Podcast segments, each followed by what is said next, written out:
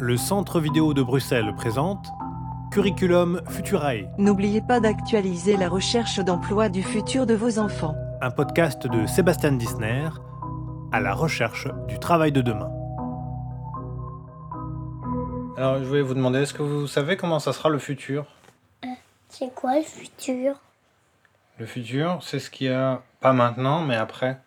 C'est quoi le futur? Si pour l'instant le futur, ça ne veut pas dire grand-chose pour mes enfants, pour d'autres enfants, comme cette classe de 6e primaire à Laken, une commune bruxelloise, leur métier du futur, ça semble beaucoup plus clair. Calculateur d'espèces inconnues.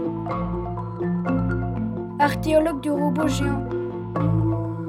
Faussaire d'aile mécanique high-tech. Ministre des Arts extraterrestres. Créatrice de maisons en nuages biométriques. Le premier scénario de la sociologue du travail Dominique Méda nous avait amené à imaginer une ubérisation de la société. On s'était rendu compte que derrière l'ubérisation, la question des data et des algorithmes était cruciale. Ce qui nous amène à notre deuxième scénario de Dominique Méda. Attention, autant le dire tout de suite, cet épisode est celui qui prête le plus à un imaginaire de science-fiction débridé. Il y a un deuxième scénario qui était très en vogue avant la crise sanitaire et qui le reste. Dominique Méda. C'est le scénario de la révolution technologique. C'est-à-dire, on automatise tout, on digitalise tout, on utilise à fond les innovations technologiques. Et alors, c'est un scénario contrasté parce que les gens qui le promeuvent nous disent à la fois qu'on va perdre beaucoup d'emplois. Il y a pas mal de de descriptions un peu apocalyptiques hein, qui nous disent qu'on va perdre la moitié des emplois dans les dix ans qui viennent, mais en même temps euh, que c'est un super scénario parce que le travail sera beaucoup plus sympa, le travail sera collaboratif, et surtout, euh, ce que ce qu'indiquent ces gens, c'est qu'on sera sorti de ces vilaines organisations hiérarchiques euh, où le salariat est prépondérant, où on est subordonné, et donc voilà, on travaillera en réseau, ce sera horizontal, et, et d'une certaine manière, l'entreprise aura disparu et tout sera tout sera fluide Et moi, il me semble que ce scénario, il a sans doute des avantages, hein, mais aussi énormément de défauts. Et c'est là que je vois, moi, un, scénario noir possible, euh, avec la diffusion du télétravail, la diffusion du management par algorithme. hein, C'est-à-dire, on est tous pilotés par des algorithmes, euh, aussi bien dans les entrepôts, avec le voice speaking. hein. vous avez des gens qui vont chercher des, paquets juste en, en écoutant leur, euh, les, les consignes qu'on leur donne par le casque. Mais bref, tout le monde est géré par des algorithmes, y compris les chauffeurs de VTC, les livreurs à vélo. Donc chacun est dans son petit script, quoi. Donc c'est un monde complètement déshumanisé et, et très très dangereux à mon avis.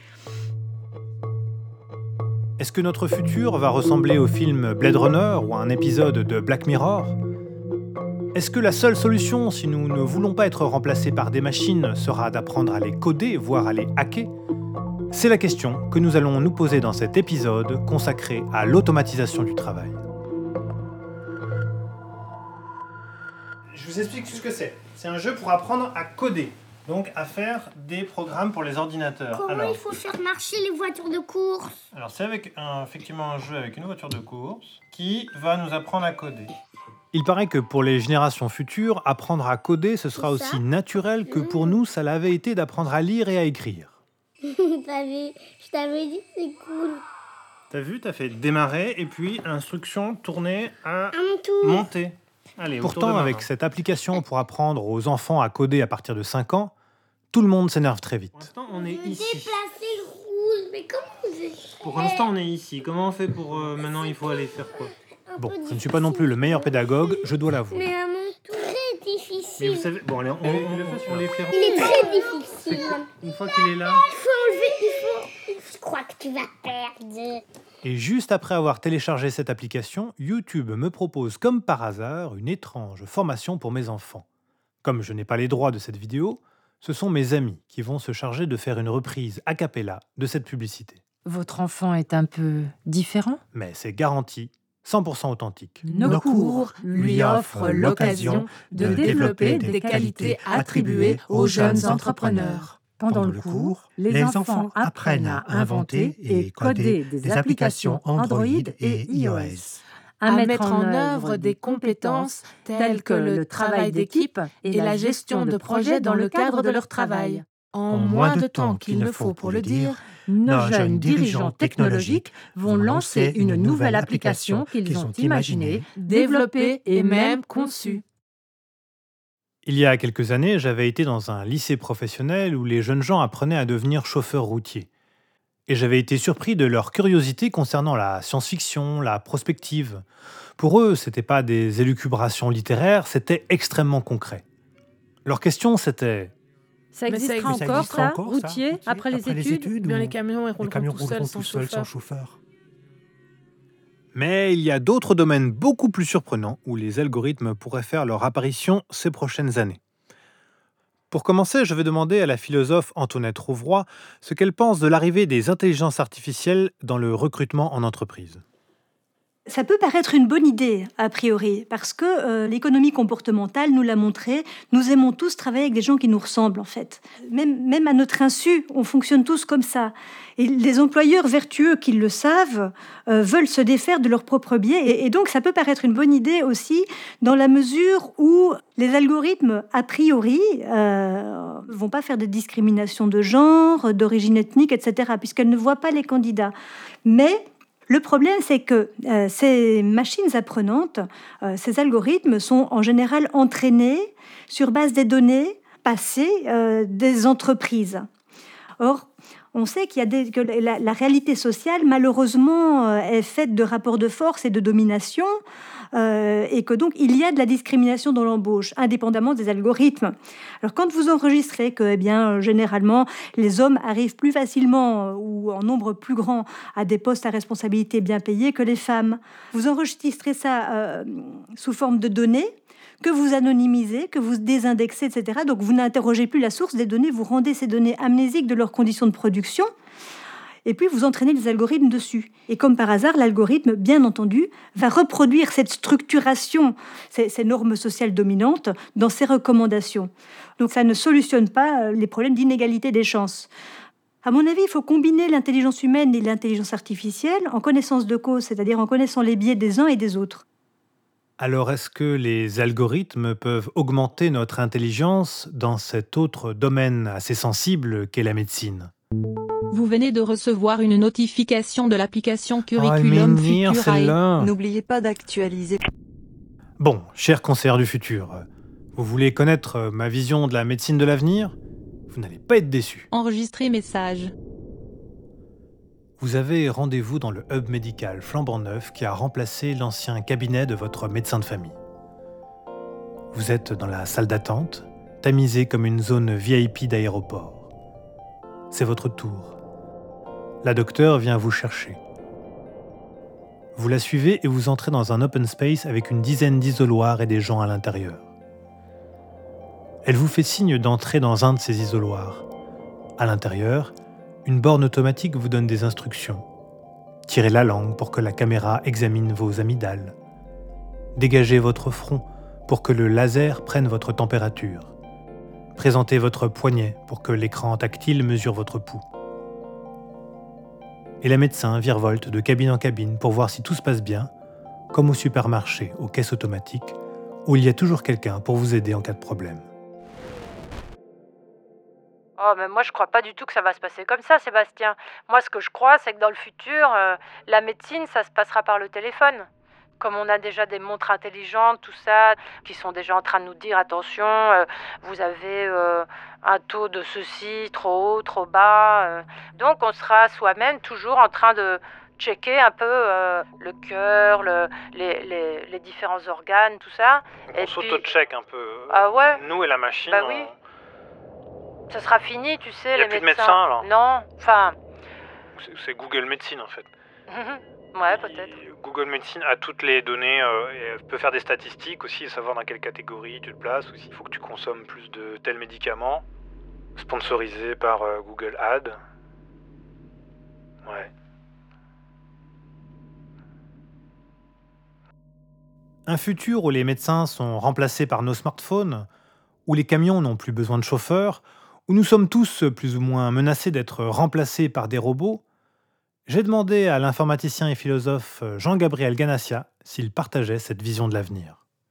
Il faut savoir que le mot robot, par exemple, a été créé euh, il y a un peu plus de 100 ans. Et c'est un, écrivain de science-fiction, Karel Čapek, vivant à Prague, qui avait imaginé une pièce de théâtre dans laquelle il y avait des travailleurs artificiels qu'il appelait robots parce que ça venait de robe qui signifiait esclave en, tchèque. Et cette pièce se termine de façon tragique parce que les, les hommes perdent en dignité ce que les robots acquièrent. Et, euh, tout d'un coup, bien sûr, les robots prennent le pouvoir et font disparaître les hommes. Je sais pas. Moi, ça aurait tendance à me rassurer de me dire que la peur d'être remplacé par les robots est aussi vieille que le mot lui-même. Pourtant, cette peur est réactivée avec les intelligences artificielles, notamment par une étude célèbre rédigée par l'Institut du futur de l'humanité à Oxford, qui est furieusement transhumaniste et qui nous explique, avec des démonstrations assez alambiquées d'ailleurs, hein, que le travail va disparaître, qu'il va plus rien y avoir, etc. Alors, on sait que chaque révolution technologique a un certain nombre de conséquences sociales, conséquences qui peuvent être tragiques pour certains. On se souvient par exemple que dans la métallurgie, euh, les personnes qui faisaient du rivetage, hein, c'était des gens hautement qualifiés. tout d'un coup est apparue une nouvelle technique hein, de euh, rivetage pneumatique et à ce moment-là, on avait besoin de gens qui étaient beaucoup moins spécialisés et ça a mis tout un tas de personnes au euh, chômage. Donc Qu'est-ce qui se passe? Eh ben, Vous avez ces métiers qui vont évoluer, mais ils ne vont pas euh, disparaître. Simplement, il va falloir, pour les exercer, être en mesure de maîtriser ces automatismes. Ça veut dire qu'il va y avoir de nouvelles tâches et de nouvelles compétences qui seront requises. Et puis, il y aura peut-être de nouveaux métiers. Donc, on n'est pas capable de savoir exactement euh, comment les choses évoluent. Et donc, le médecin du futur ne va pas être remplacé par une borne automatique ou par notre smartphone?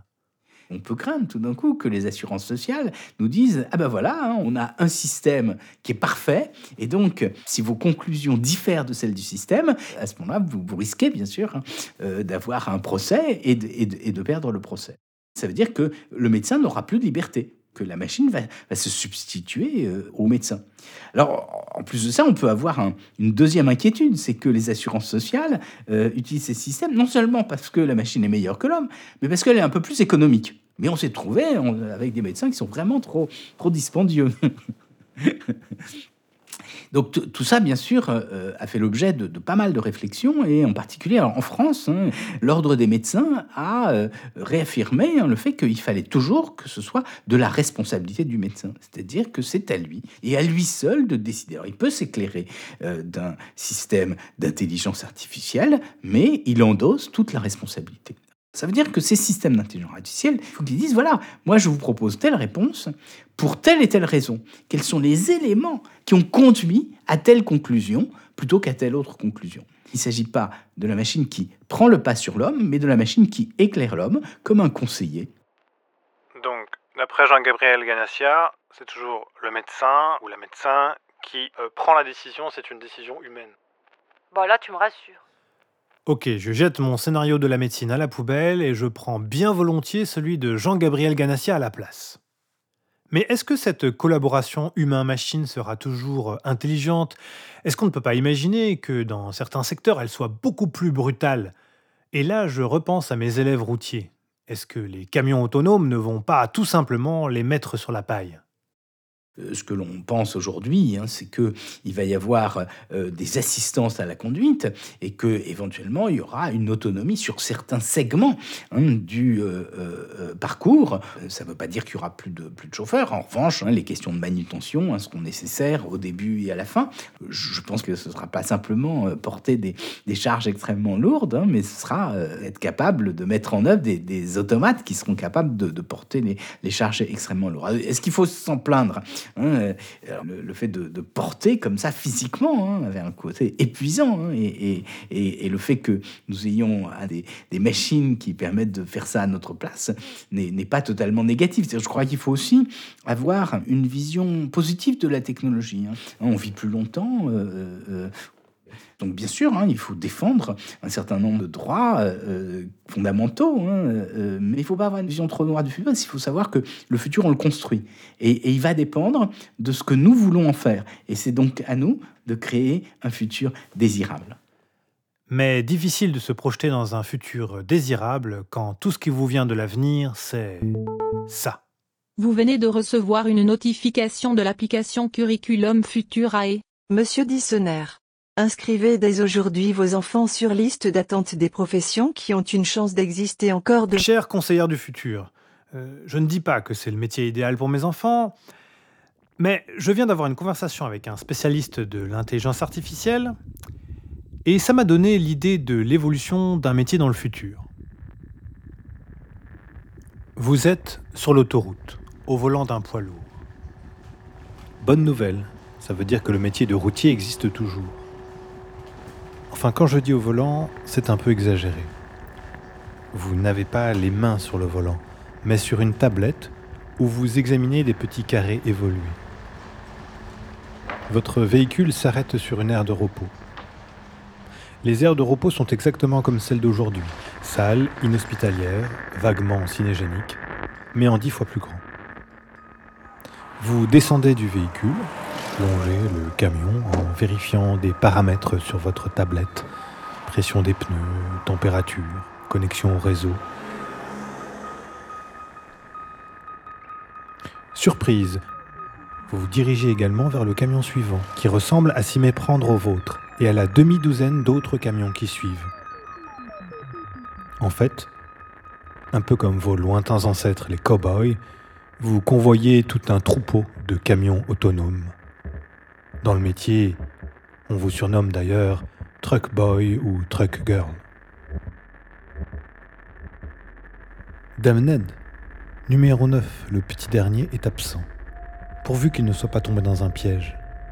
Les hackers de grand chemin, parfois, pose un leurre sur la route pour tromper la télédétection laser du camion et le détourner de son chemin.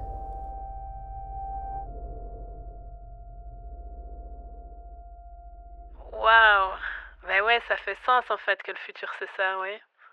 Mais il y a un truc quand même qui, moi, me, me ferait un petit peu titiller là, le- dans ton scénar, c'est que en fait, euh, les- c'est comme si c'était formé une petite bulle et qu'ils n'étaient pas connectés à d'autres choses. Parce que dès- enfin, moi, moi, j'imagine, hein, dès que dès que dès qu'un camion est détourné, hein, en fait, bah ok, il signale sa roue qu'il est détourné quelque part. Automatiquement, il est signalé. Et donc les autres le savent. On sait tout de suite qu'il y a un détournement de camion. Tu vois parce que le réseau fait en sorte que les, les infos, euh, les données, les datas, ça circule tout le temps. J'ai j'ai entendu il y a pas longtemps que je trouvais vraiment intéressant, c'est que par exemple s'il y a un troupeau de chèvres à un endroit et qu'il y a une chèvre qui est isolée euh, à des kilomètres, mais qu'elle fait partie de ce troupeau à la base et qu'il y a un feu, par exemple, qui effraie le troupeau de chèvres, eh bien la, la chèvre qui est isolée de l'autre côté, elle va, elle va partir dans la même direction et au même moment que tout le troupeau. Donc c'est comme s'il y avait une connexion euh, qui nous dépasse. Or, ce qui est inquiétant, si tu veux, dans toutes ces projections avec les camions et tout ça, c'est que c'est l'homme à un moment qui croit qu'il a la maîtrise et la domination. Et ça ne prend pas en compte le fait qu'il y a peut-être des choses qu'il ne connaît pas. Comme par exemple d'expliquer pourquoi euh, ces troupeaux de chèvres réagissent comme ça, qui est de l'ordre de l'intuition. C'est compréhensible ce que je dis? Est-ce que ça irait un peu mieux pour toi si euh, on, on greffait le cerveau de, de chèvre au camion Ah Tu vois, ou un algorithme qui reproduit l'instinct chèvre. Mais revenons dans le réel. Il y a un autre domaine dans lequel les intelligences artificielles pourraient faire leur apparition ces prochains temps, c'est la justice. Et oui. Mais est-ce que pour autant c'est l'ordinateur qui remplacera le juge dans la salle d'audience? Est-ce que tout sera automatisé et on recevra notre verdict par notification sur notre smartphone? J'ai demandé ce qu'elle en pensait à la philosophe Antoinette Rouvroy. Il y certains aspects du travail des juristes, des avocats par exemple, et aussi dans une certaine mesure des juges, euh, peut être automatisé. Euh, typiquement, la recherche de la jurisprudence antérieure, par exemple, ce qui est un, travail assez fastidieux, euh, que font souvent les, même stagiaires avocats. hein. C'est vrai qu'un algorithme peut faire ça très très bien avec la reconnaissance de, de texte, etc., de structure. euh, ça, c'est très bien. Mais calculer et juger, euh, ce n'est pas la même chose. Un juge qui euh, obéirait simplement au résultat d'un calcul, ce ne serait plus un juge, ce serait une calculatrice. À partir du moment où les choses sont décidables, c'est-à-dire où la solution au problème s'impose sur le mode du calcul, il n'y a plus rien à décider. Ce qui fait la dignité de la décision, c'est précisément que c'est un geste qui peut toujours rater, Un geste décisif qui peut rater parce qu'il se prend toujours sur fond d'indécidabilité. Et c'est parce qu'on sait que c'est indécidable et que le juge inévitablement peut se tromper qu'on organise, que le droit lui-même organise la remise en question de ses propres productions euh, à travers les recours, à travers euh, la, contestabilité des décisions de justice, etc. Euh, le droit a une fonction anthropologique qui consiste à lier entre elles les diverses dimensions de l'être humain, c'est-à-dire la dimension, dimension biologique ou physiologique, la dimension symbolique et la dimension sociale. on a besoin du droit pour, pour lier ces trois dimensions-là. À partir du moment où les algorithmes, eux, ne peuvent métaboliser jamais que des données numériques, ça veut dire que vous devez réduire la dimension biologique de l'être humain à des purs flux de données numériques, que vous devez réduire la dimension symbolique à des purs flux de données numériques et la dimension sociale également. Euh, si, il suffisait de traiter les données pour dire le juste, pour dire le vrai, nous n'aurions plus jamais besoin de comparaître pour donner nos raisons, nos motivations, euh, ni rien du tout. Or, nous sommes des êtres de langage, euh, et c'est à travers le langage que nous nous séparons de nous-mêmes, mais que nous nous lions aux autres aussi. Et c'est à travers le langage que nous racontons des histoires, et notamment cette fiction qui s'appelle La Société, qui nous fait tenir tous ensemble. Mais les algorithmes, eux, quelle histoire ils nous racontent?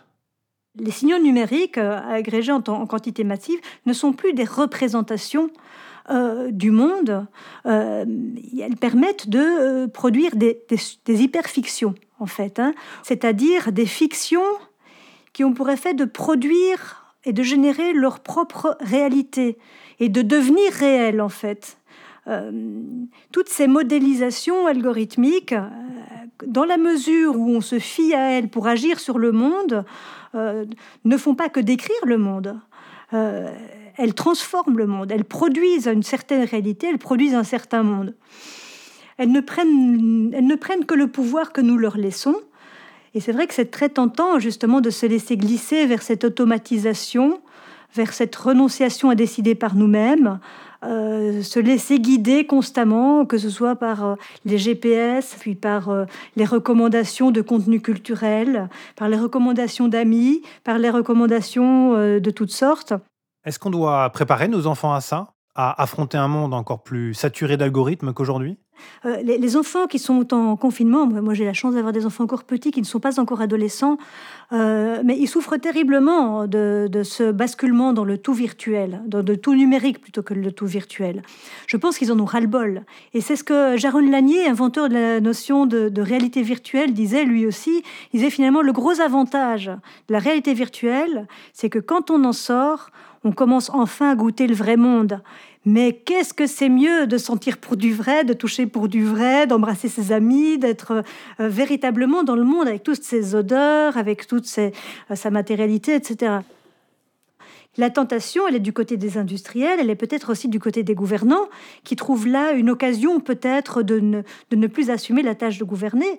Que eux soient très fortement tentés par tout ça, je, veux bien le croire. Mais en fait, je ne pense pas que les citoyens soient tellement preneurs, ni qu'ils aient beaucoup à gagner de ce tournant algorithmique. Bon, aujourd'hui, c'est vrai que les métiers d'avenir, nous dit-on, c'est data scientist, c'est concepteur d'algorithmes, etc. Je n'en crois strictement rien on a tendance à concevoir que euh, chaque fois qu'on accélère, c'est un progrès. Toujours plus vite, c'est toujours un progrès. Mais par exemple, chez euh, Simondon, qui était un grand penseur de la technique, lui disait mais le progrès, c'est pas nécessairement l'accélération. Le progrès, c'est ce qui permet d'aller plus lentement. Euh, si on a du progrès technique, ça va permettre aux, ça va permettre aux gens de se reposer. Ça va permettre aux gens de, prendre le temps, de profiter de la vie, de cultiver leur jardin, de passer du temps avec leurs enfants, toutes ces choses qui ont véritablement du sens ralentir, euh, prendre le temps, au fond, on ne demande pas mieux, non? Mais comment on fait pour ralentir dans une société où tout va toujours plus vite, où on n'arrête pas de nous répéter qu'il faut travailler plus si on ne veut pas gagner beaucoup moins? Un avenir dans lequel on pourrait prendre le temps de travailler à son rythme. C'est utopique, ça Pas forcément. C'est ce que nous verrons au prochain épisode. Curriculum Futurae, une production du Centre vidéo de Bruxelles. Écriture, réalisation et montage, Sébastien Dissonner. Mise en onde, Aurélien Lebourg. Sound design, Anne Lepère. Musique originale, Fièvre. Prise de son, Aurélien Lebourg, Pierre Devalet et Arnaud Merton. Production déléguée, Cyril Bibas et Marc Jotard. Direction de production, Joël Kurtz. Avec, par ordre d'apparition, Dominique Méda, Antoinette Rouvroy et Jean-Gabriel Ganassia. Les trois amis, Sybille Cornet, Florence Klein et Vincent Tolomé. Coach Cœur, Maya Yantar. Merci à la classe de 6e primaire de l'Athénée Royal de Bruxelles 2 et à son enseignant Daniel Baguet. Avec le soutien du Fonds d'aide à la création radiophonique de la Fédération Wallonie-Bruxelles, du Fonds Gulliver, de la RTBF et de la CSR.